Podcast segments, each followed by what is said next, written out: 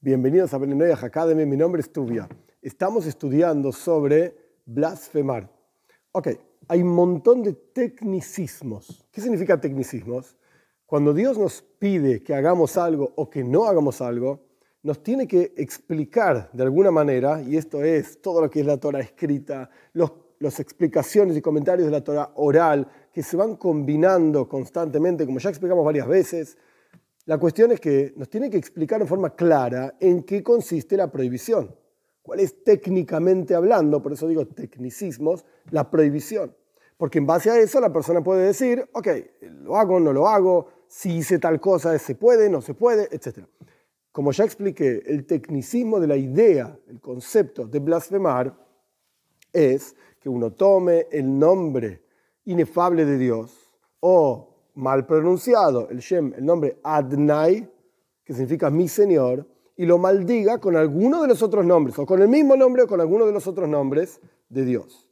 Pero si la persona no hizo esto, sino que simplemente dijo, por ejemplo, Dios libre y guarde, maldito sea Dios, una cosa así, en donde no mencionó el nombre inefable de Dios porque ni siquiera sabemos mencionarlo, y tampoco dijo Adnai mal mencionado, mi Señor, etcétera, técnicamente hablando, está exento del castigo de pena de muerte, que igualmente no se aplica, como ya explicamos, pero esto te muestra la gravedad de lo que la persona está diciendo.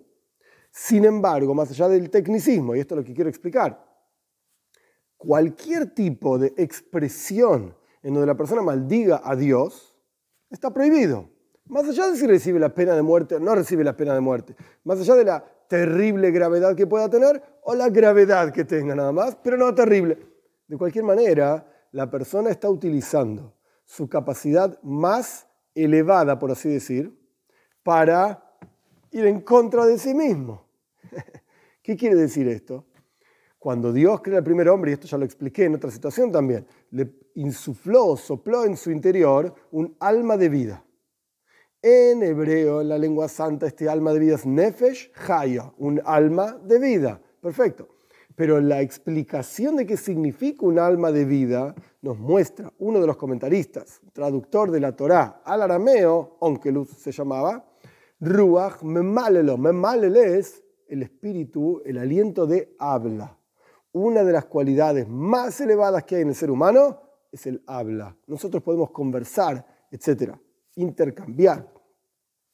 Cuando la persona utiliza aquello que lo hace elevado para ir en contra de Dios, para ir en contra de la mano que le estaba dando de comer y no muerde esa mano, etc., esto es algo grave. Esto es algo terriblemente grave.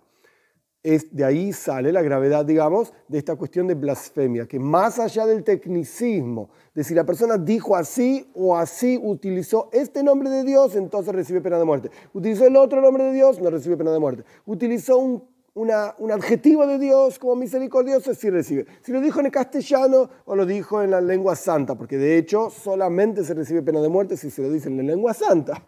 Y si lo dijo en castellano y lo dijo en español, lo dijo en inglés, ah, pero este lo dijo en francés. Oh, ok, más allá del tecnicismo, de si recibe la pena de muerte o no por haberlo pronunciado, dicho de tal o cual manera, la gravedad del asunto es que la persona está utilizando una de sus capacidades, ruach memalera, como dicen en arameo, el espíritu del habla, para ir en contra mismo de Dios. Esta es, por así decir, la gravedad de la cuestión de blasfemia. Y para cerrar nada más con esta idea, cualquier expresión en que la persona, Dios libre y guarde, hable mal de Dios, entra dentro de la categoría de blasfemia y después hay que juzgar si recibe pena de muerte o no, que igual no se aplica, pero entra dentro de la categoría de utilizar lo más profundo que tenés para hablar mal de Dios.